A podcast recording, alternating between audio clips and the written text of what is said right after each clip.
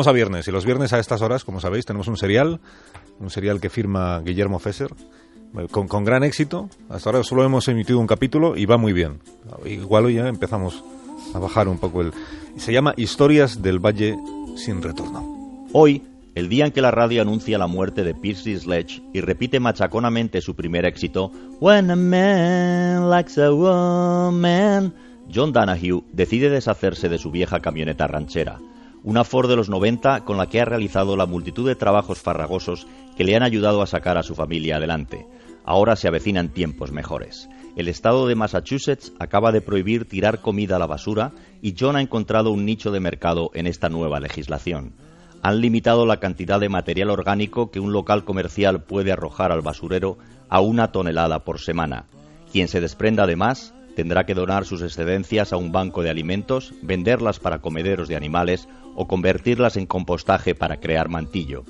Jan ha hecho sus cálculos. ¿Quién arroja cada semana a la basura más de una tonelada de alimentos, la mayoría de ellos aún en estado apto para el consumo?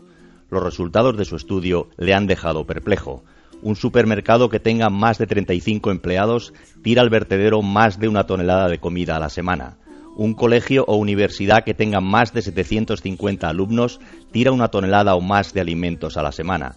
Un hospital que tenga más de 80 camas tira una tonelada o más cada semana. Lo mismo ocurre con un asilo de ancianos que atienda a más de 160 internos o un hotel, restaurante o palacio de congresos con más de 475 clientes. En Massachusetts, miles de toneladas de comida en buen estado se van semanalmente a la basura. Pero ya no, not anymore. Ya han hablado con Walmart, el gigantesco supermercado que pilla la salida del pueblo, y le han dicho que la comida que quitan semanalmente de sus repisas, no porque esté caducada, sino porque tiene que dar entrada al nuevo producto, estarían dispuestos a donarla a un banco de alimentos, pero que no quieren encargarse de llevarla a ellos. Ya han hablado con el banco de alimentos y le ha confirmado también que estarían encantados de aceptar la comida de Walmart, pero que tampoco quieren ir a buscarla ninguno quiere responsabilizarse de la entrega, temerosos de que algo malo le pueda ocurrir a alguien con la ingesta de esa comida y llegue una denuncia.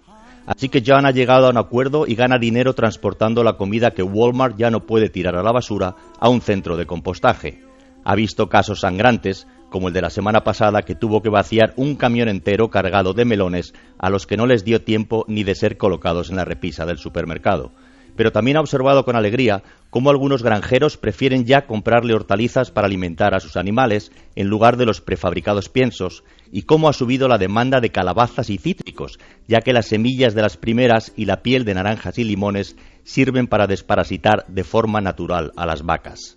Con estas perspectivas de negocio, Jan llega al concesionario de Ford, donde le ofrecen un magnífico descuento en la nueva gama de furgonetas, más amplias, con más caballos, a punto de cerrar el trato, por el rabillo del ojo observa a su vieja ranchera, que parece increparle. Miserable. Después de todo lo que hemos pasado juntos, ahora que te va bien, decides deshacerte de mí? Y sin que el vendedor entienda su razonamiento, le dice, lo siento, no puedo hacerlo. Me quedo con la antigua aunque sea más pequeña y tenga que hacer un par de viajes más. When a man likes a woman.